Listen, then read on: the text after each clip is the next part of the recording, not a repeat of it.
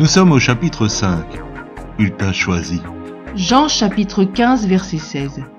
Ce n'est pas vous qui m'avez choisi, mais moi je vous ai choisi. Quel bonheur de savoir que le roi des rois nous a choisis. Parmi les personnes que nous rencontrons, il y en a beaucoup qui souffrent du rejet. Encore récemment, un homme nous expliquait comment pendant toute son enfance, il avait été brimé par son père et que malgré tous ses efforts, il n'avait pas su gagner son affection. Le rejet laisse des traces terribles dans les âmes. Si tel est ton cas, cette parole est pour toi. Je t'ai choisi, dit Jésus. Tu es voulu, dans sa volonté, il a décidé de te prendre avec lui. Il te veut toi.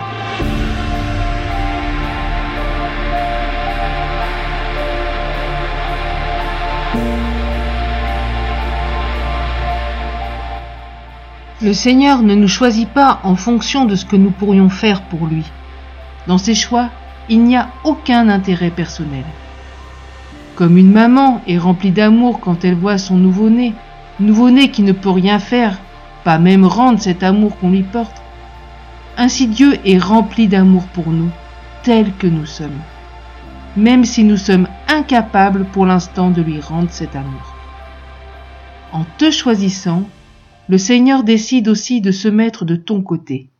Il est vraiment l'Emmanuel, Dieu avec nous. Celui qui prend notre défense, la nuit le jour et la colonne de feu la nuit pour nous protéger. Tu n'as jamais été autant désiré, attendu. C'est le bon moment pour dire, me voici Seigneur.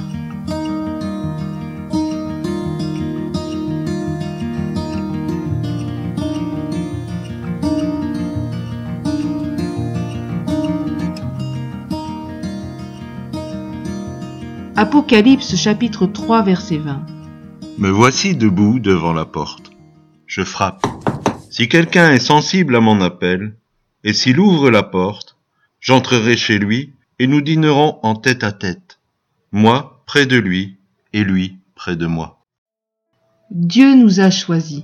Ce choix est définitif et éternel, mais il ne prend effet que quand nous l'acceptons. Le Seigneur ne force jamais les portes il frappe et attend. N'est-ce pas extraordinaire que le Créateur de l'univers ait suffisamment de tact pour attendre notre réponse? Ici, il n'existe pas d'agression sectaire, de doctrine assommante, de menaces terribles, juste un Dieu plein de compassion qui attend notre décision. Lui ouvrir la porte, c'est entrer dans une dimension relationnelle intense L'image d'un repas intime comporte plusieurs vérités pour expliquer cette relation. Un repas est toujours un moment de détente, un arrêt dans notre activité. C'est là que Jésus veut nous rencontrer. Le tête-à-tête démontre que nous sommes importants. Oseriez-vous imaginer que le roi ou le président décide de prendre un repas avec vous seul, loin des regards médiatiques, et pourtant le roi des rois vous attend derrière la porte. Enfin, le Seigneur veut mettre fin à ta solitude. Il est prêt, lui, à s'engager dans une relation intime. Tends l'oreille, mon ami. Le Seigneur frappe à la porte de ton cœur. Ouvre-lui tout grand. Choisir Dieu demande le même genre de détermination que Ruth a manifesté. Nous t'encourageons à lire le livre de Ruth dans la Bible.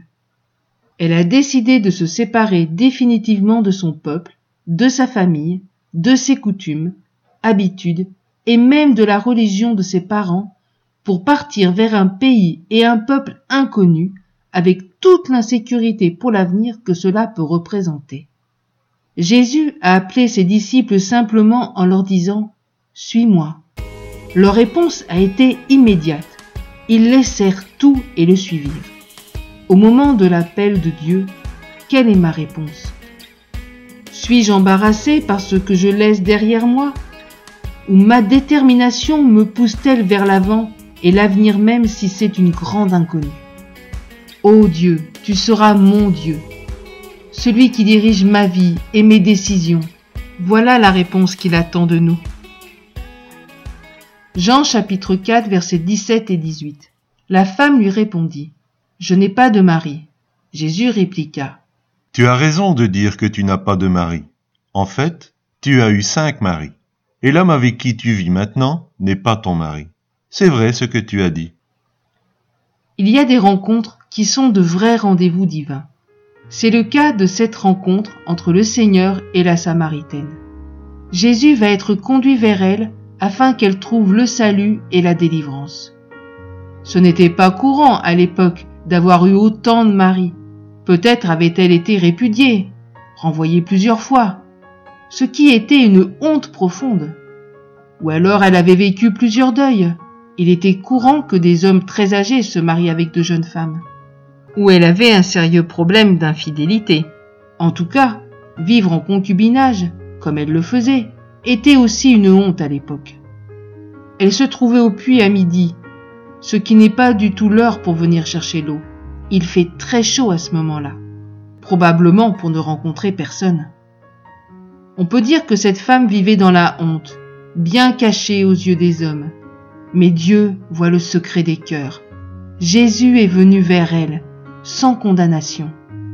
Et il va se révéler d'une manière très précise comme le Messie. Aussitôt, elle va témoigner du Seigneur dans son village. La honte a disparu et plusieurs vont croire en lui. Nous avons tous un passé plus ou moins lourd. Mais pour Dieu, cela n'a aucune importance. Il peut pardonner l'impardonnable. Il peut relever le plus bas tombé, sans jugement. Oublions une fois pour toutes l'idée que Dieu juge les hommes. La parole de Dieu juge leurs actes, mais le Seigneur, dans son amour et dans son immense grâce, nous ouvre grand ses bras afin de nous prendre avec lui. Tu te sens peut-être sale et condamnable. Tu es le bon candidat pour une rencontre spéciale avec Jésus, une rencontre qui va enlever ta honte et bouleverser ta vie. Laisse entrer ces paroles dans ton cœur. Dieu t'a choisi, comme tu es, propre ou sale, sûr de toi ou honteux. Il n'y a pas l'ombre d'un rejet en lui, aucune condamnation, aucun reproche. Rien que l'amour pur et fort qui te dit ⁇ Je te veux, toi, je t'aime ⁇